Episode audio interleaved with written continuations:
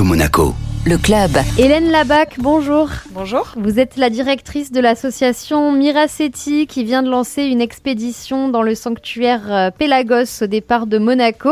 C'est une expédition à vocation scientifique pour mieux connaître les cétacés de la zone Pélagos, c'est ça? Oui, tout à fait. Alors c'est euh, effectivement pour mieux connaître les populations euh, de cétacés qui fréquentent le sanctuaire et, et également mieux connaître les activités humaines hein, qui peuvent les impacter. Mais c'est aussi une expédition pour essayer de renforcer euh, les liens entre les différents acteurs et euh, donc favoriser l'implication de tous dans la préservation de ces espèces euh, dans cette zone-là. Et parmi les espèces que vous souhaitez mieux connaître, il y a notamment le dauphin de Risso. Tout à fait. C'est une espèce qu'on observe un petit peu moins fréquemment dans nos eaux et euh, il y a de moins en moins d'observations depuis quelques années. Et c'est une espèce qui fréquente les eaux du sanctuaire Pélagos de manière saisonnière pour venir se nourrir et sur laquelle on ne connaît pas grand-chose, on n'a pas encore suffisamment de données pour évaluer l'état de la population. Donc euh, c'est une espèce qu'on va particulièrement euh, cibler lors de cette expédition. Quel équipage est-ce qu'on a à bord euh, de votre catamaran?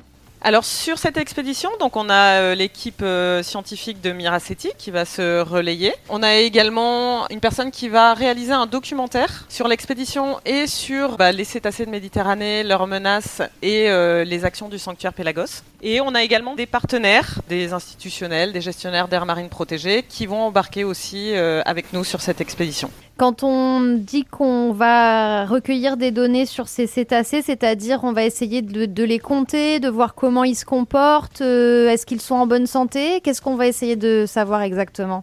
Alors, on va essayer effectivement déjà de voir où est-ce qu'on les rencontre. Quand on va les rencontrer, on note euh, leur position pour essayer un petit peu de cartographier la présence des cétacés dans la zone parce qu'ils ne sont pas forcément euh, présents de la même manière sur toutes les zones, sur tous les habitats. On va collecter des photos qui vont nous permettre d'identifier chaque individu et ensuite de suivre ces individus dans le temps et dans l'espace. Et ça, ça nous permet ben, d'estimer les effectifs de la population, notamment d'identifier les déplacements qu'ils font, et puis d'étudier aussi la structure sociale de la population, c'est-à-dire est-ce qu'ils ont des, des liens plus forts les uns avec les autres? Et l'objectif, c'est aussi de voir si les activités humaines ont des conséquences sur leur mode de vie.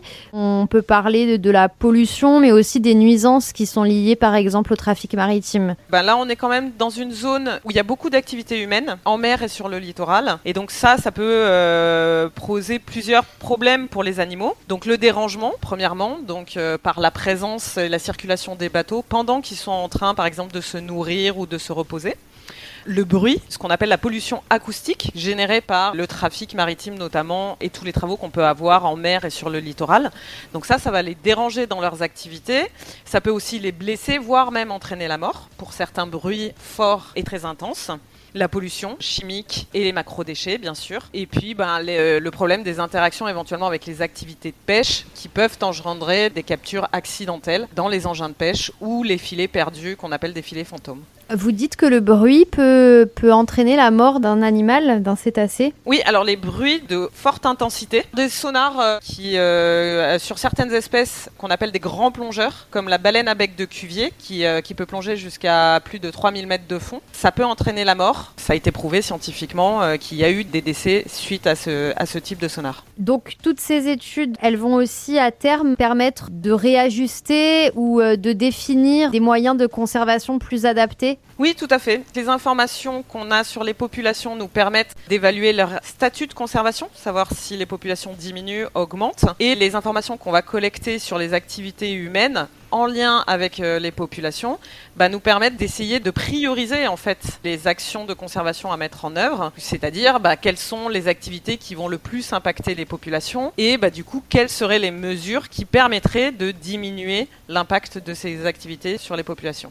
En attendant le documentaire qui sortira sur cette expédition euh, de l'association Miraceti, j'imagine qu'on peut suivre euh, sur les réseaux sociaux les aventures de, de l'équipage. Sur Instagram, sur Facebook, toute l'expédition va être relayée régulièrement, donc euh, n'hésitez pas, euh, allez vous connecter. Vous tapez Miraceti sur Facebook et Instagram et vous pourrez suivre cette aventure. Hélène Labac, merci beaucoup. Merci à vous.